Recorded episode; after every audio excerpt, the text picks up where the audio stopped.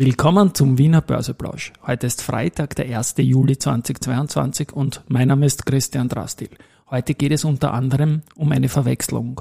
Im Wiener Börseplausch ist das Thema natürlich wieder Market hey, and Me. Here's Market and Me. Podcasting for Equity.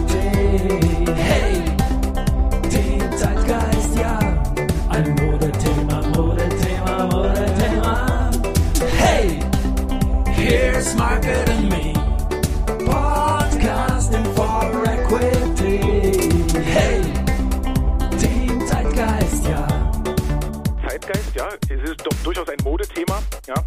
Ja, die Börse als Modethema und die Juli-Folgen im Wiener Börseplausch sind präsentiert von Wiener Berger und Bank 99. Ich habe heute den Jingle länger gespielt und gewartet bis zum Saga vom Christoph Boschan, äh, Börsevorstand, weil der später in der Folge mit einem wirklich guten Saga über Dividendenbesteuerung, Unternehmensgewinne und so weiter und Behaltefristen nochmal vorkommt. Und da kommt dann auch die Verwechslung äh, die ich äh, eingangs anmoderiert habe, dann ins Spiel. Aber blicken wir zunächst einmal auf den Markt. 12.14 Uhr ist es, als ich das jetzt hier einspreche. Und der ATXDR steht bei 6.119 Punkten, das ist ein Plus von 1,08 Prozent.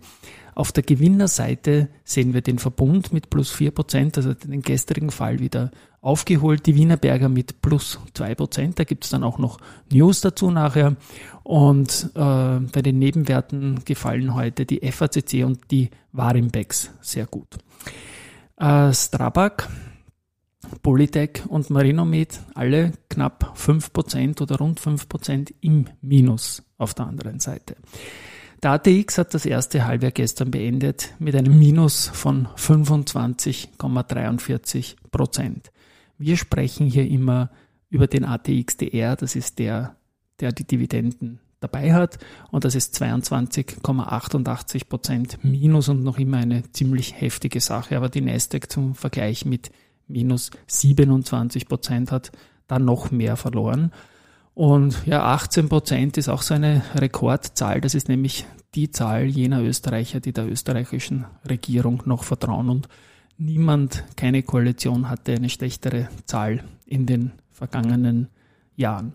Also das erste Halbe ist in Wahrheit sehr diffus und blöd gelaufen, kann man ruhig so sagen, weil zu dem Crash in den Aktienmärkten ist auch noch die Kryptoschwäche dazugekommen und für viele am allerschlimmsten, wenn man auf den Halbjahresauszug äh, schaut und die Mischfonds anschaut, fürchterlich. Die Anleihen sind ganz, ganz markant auch unter Druck gekommen und es ist schon ein Szenario, das es so noch nicht gegeben hat, dass so ziemlich jede Assetklasse unter Druck gekommen ist, auch von den großen her natürlich. Kommen wir zu den Nachrichten. Die Zumtobel Group ähm, konnte den Umsatz 21-22 um 9,0 9 Prozent äh, auf 1,148 äh, Milliarden Euro steigern. Dividende äh, wird es geben von 0,35, das war im Vorjahr 0,20, also eine Anhebung. Das ist auch möglich, äh, weil das Ergebnis vor Ertragssteuern auf 47,5 Millionen von im Vorjahr 34 Millionen äh, gesteigert werden konnte. Zum Ziel hat man sich gesetzt, bis 2025 klimaneutral zu wirtschaften. Also das ist jetzt nicht mehr allzu lange. Es äh, gibt Unternehmen, die haben die Ziele auf über 2030 hindurch. Ja, 70 Millionen Euro sollen investiert werden, vor allem in äh, Research and Development und Innovationen. Klingt gut, ist aber in der Branche von zum Doppel auch lebensnotwendig. Wienerberger äh, zeigt ein gutes zweites Quartal. Das EBITDA geht um 74 Prozent auf circa 530 Millionen nach oben im Halbjahr. Und fürs Gesamtjahr wird die EBITDA-Guidance auf 900 Millionen Euro erhöht und das durchaus markant, nämlich um 20 Prozent circa. Die alte Schätzung war 750 bis 770 Millionen Euro und das ist natürlich sicherlich auch der Grund, warum die Aktie heute stark ist. Äh, einen kleinen Satz noch zu Wienerberger. Die kaufen momentan auch Unternehmen zu, was mir auch relativ gut gefällt, weil die Bewertungen jetzt, auch wenn über die Kaufpreise meist Stillschweigen vereinbart ist, äh, die Bewertungen jetzt sicher nicht so hoch sein werden wie in boomenden Märkten, sagen wir mal so. Ich habe gestern auch eine kleine Verwechslung gehabt, weil ich gesagt habe, Wiener Berger macht's wie Andritz. Das Andritz hat da vor allem die Kommunikation rund um neue Aufträge, dass sie irgendwas bauen oder liefern. Und Wiener Berger ist da eher in der Akquise tätig gewesen. Also nicht ganz so scharf gewesen, meine, mein Vergleich, aber heute ist lustig, heute kauft die andere jetzt sogar selbst zu und kriegt keinen Auftrag, nämlich in Italien.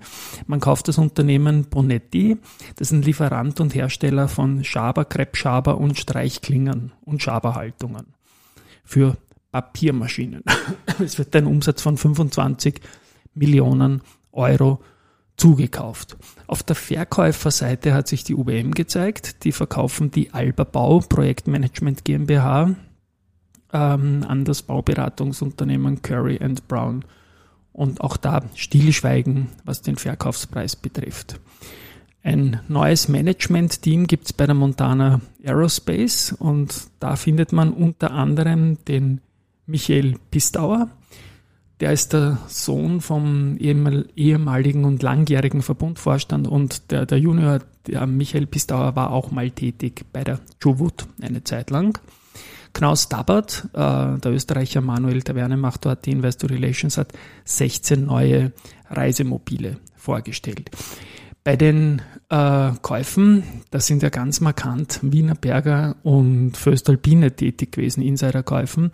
Und heute ist wieder die Föstalpine dran. Nach einem fast kompletten Vorstand hat jetzt auch der Aufsichtsrat gekauft. Josef Gritz hat am 28. Juni 1000 Föstalpine Aktien zu 21,30 erworben. Also ein ganz, ganz kollektives Commitment, was die Zukunft betrifft. Sowas gefällt mir immer sehr, sehr gut. Neues Research gibt's noch. Äh, Brian Garnier und Co. stufen Valneva mit Buy und Kursziel 15 Euro ein. Die erste bleibt bei Verbund beim Halten erhöht das Kursziel aber von 81 auf 97 Euro, ist genau der aktuelle Kurs. Äh, Stiefel äh, bestätigt bei für AT&S geht mit dem Kursziel nach oben und zwar von 67 auf 74, 74 Euro. Kepler Chevreux sagt für AT&S ebenfalls bei, ist das Kursziel aber nur unter Anführungszeichen bei 65 Euro. So, und jetzt komme ich dann noch zur Verwechslung, aber zuerst spiele ich mal, wie erwähnt, den Christoph Boschan ein. Was braucht es denn, um diese Potenziale des privaten Kapitals und des Kapitalmarkts noch besser zu heben für die nachhaltige Entwicklung?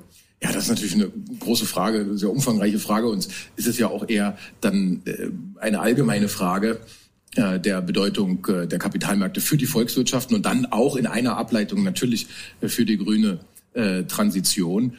Ähm, für Österreich gesprochen gibt es da einen sehr klaren Fahrplan, der ist im Regierungsprogramm formuliert und dieser Fahrplan steht im Wesentlichen auf vier Säulen. Das ist also einerseits die Einführung einer Behaltefrist, also äh, eine Steuerfreiheit für diejenigen Aktienanlagen, wenn sie denn eine bestimmte Zeit gehalten werden. Und das, dieser Zeitraum ist äh, derzeit in der Diskussion.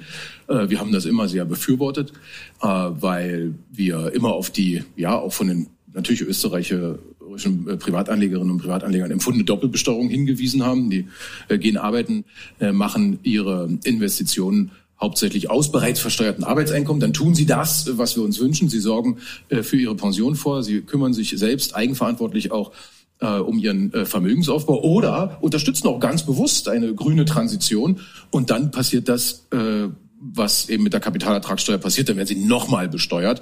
Und man darf dabei ja nicht vergessen, dass die Dividenden, die dort besteuert werden, ähm, aus bereits auf Unternehmensebene besteuerten äh, Kapitalien äh, bestehen, ja, denn äh, die Unternehmen äh, zahlen natürlich eine Körperschaftssteuer, ja, und erst danach wird dann ausgeschüttet und darauf wird dann nochmal die Kapitalertragssteuer erhoben, übrigens in sehr überproportional hoher Weise in Österreich mit 27,5 Prozent. Gut, also ich breche jetzt mal an dieser Stelle ab, aber es war ein langes Sample, das ich da gebracht habe, weil ich glaube, es war ganz wichtig, wie der Christoph das hier zusammengefasst hat. Ähm, ja, sollte sich jeder anhören. Und jetzt kommt noch die Verwechslung. Ich habe gestern lange, lange, lange mit der Julia Resch telefoniert, die Sprecherin der Wiener Börse, und wir sprechen auch öfter miteinander, kennen uns recht gut. Und heute höre ich das so, diesen Beitrag, den ich gerade jetzt gesampelt habe. Das ist ein Beitrag aus dem deutschen Börsenradio, wo die Wiener Börse eine ESG-Konferenz äh, da reingespielt hat, so ein Roundtable, bei dem neben dem Christoph Boschan unter anderem auch der Lukas Scherzenlehner von Clean Energy und der Peter Wert von Wolfgang dabei waren. Und am Anfang beginnt die Sprecherin gleich und ich dachte eigentlich die kompletten 51 Minuten, glaube ich, die das dauert, dass das die Julia Resch ist, die die Interviewfragen stellt. Und sorry Julia, ich habe nachher dann nachgeschaut, weil der Name wurde nie genannt. Du warst es nicht, es war die Sarah Grasel von, vom Brutkasten. Also eine hervorragend gemachte Moderation. Die Sarah kenne ich nicht, der Julia habe ich es zugetraut, aber die Stimme leider vollkommen verwechselt. Das ist für mich eine total ähnliche Stimme, aber es soll nichts Schlimmeres passieren, ist eine Folge, die ich dann in den Shownotes verlinken werde. Hat mir sehr gut gefallen. So, Zeugnistag, Wochenende, Pandemie, Krieg, fürchterliche Geschichte eigentlich. Hoffentlich war das Zeugnis zumindest für die meisten gut. Ich wünsche allen mal ein schönes Wochenende, bleibt gesund. Wir hören uns am Montag wieder und hoffen wir, dass das zweite Halbjahr deutlich besser wird als das erste. Ciao.